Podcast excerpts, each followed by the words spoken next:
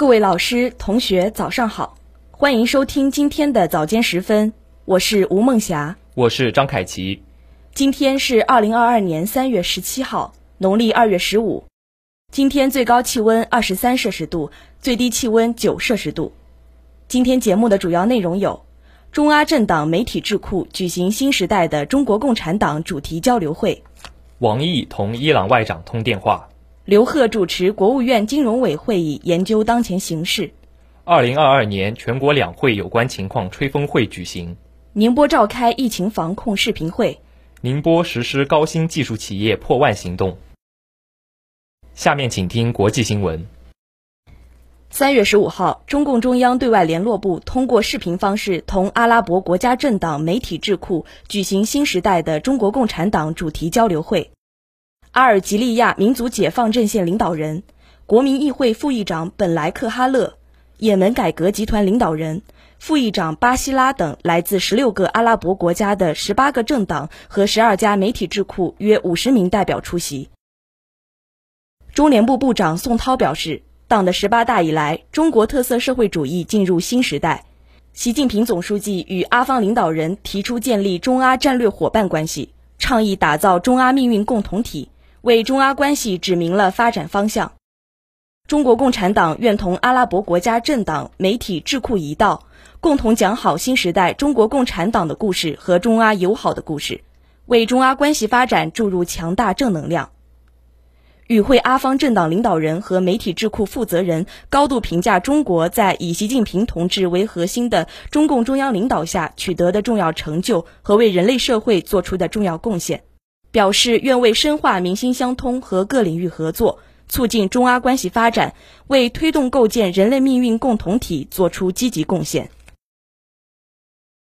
三月十五号，国务委员兼外长王毅同伊朗外长通电话，伊朗外长祝贺中方成功召开全国两会，通报了伊朗核问题全面协议恢复履约谈判最新进展，表示伊方愿尽早重返谈判。同各方协商解决最后的未决事项，争取达成一个好的协议。伊方感谢中方在谈判中发挥的建设性作用，希望中方继续予以支持。王毅表示，中方始终支持尽早达成恢复履约协议，对有利于实现这一目标的努力均持开放和支持态度。中方理解伊方的合理关切，支持伊方维护自身正当权益，反对没有国际法依据的单边制裁。面对快速演变的国际和地区局势，中方愿同伊方加强协调配合，推动伊核问题的解决朝着有利地区和平稳定的方向发展。下面请听国内新闻。三月十六号，国务院金融稳定发展委员会召开专题会议，研究当前经济形势和资本市场问题。会议由中共中央政治局委员、国务院副总理、金融委主任刘鹤主持。有关部门负责同志参加会议。会议指出，在当前的复杂形势下，最关键的是坚持把发展作为党执政兴国的第一要务，坚持以经济建设为中心，坚持深化改革、扩大开放，坚持市场化、法治化原则，坚持两个毫不动摇，切实保护产权，全力落实中央经济工作会议精神和全国两会部署，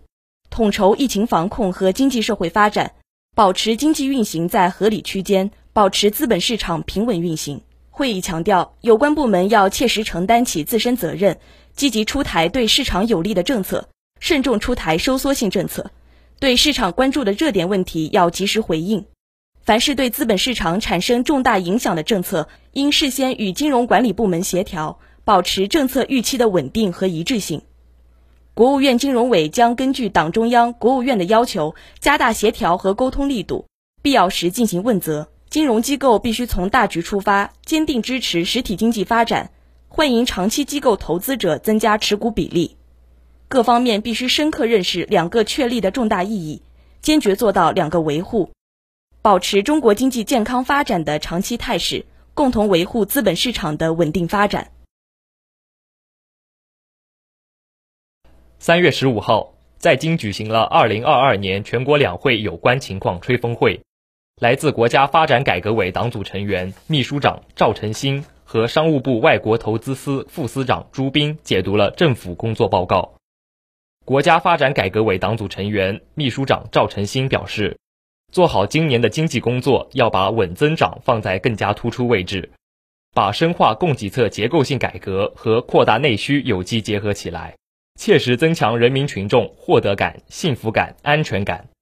商务部外国投资管理司副司长朱斌表示，中国正加快构建新发展格局，这将为更多的外资企业带来市场机遇、开放机遇。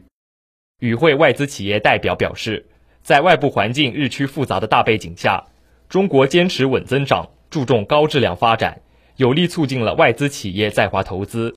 举办此次吹风会，加深了外资企业对中国宏观经济形势与政策的了解，提振了外资企业在华发展的信心。此次活动由中国公共关系协会与中国外商投资企业协会共同举办。共有外资企业、国内外公关公司等一百三十余位代表参加了会议。下面请听一句话新闻：三月十六号，习近平电贺谢尔达尔当选土库曼斯坦总统。三月十六日，中国队在羽毛球德国公开赛获两冠。三月十六号，中国工程院院士陈进雄逝世。近日，七十五名内地援港医疗队员抵达香港。三月十五号，市委书记彭家学指挥调度疫情防控工作。下面请听宁波新闻。三月十五号，全市疫情防控视频会召开，市委副书记、代市长汤飞帆在会上强调，要深入贯彻习近平总书记关于疫情防控工作的重要指示精神，全面落实国务院联防联控机制和省疫情防控领导工作小组的部署。按照市委的工作要求，发扬连续作战的精神，持续加强严密排查、严格管控，坚决防范疫情输入传播风险，全力守护群众身体健康和城市有序运行。在听取各区和功能园区的情况汇报后，汤飞帆指出，前湾新区疫情发生后，在市委的坚强领导下，全市迅速进入战斗状态，吹响了围歼疫情的冲锋号角。当前国际疫情仍在扩散蔓延，国内疫情多点散发，我市周边中高风险地区较多。尽管前湾新区第一轮核酸检测没有发现新的阳性病例，但疫情风险仍然存在，绝不可麻痹大意、掉以轻心。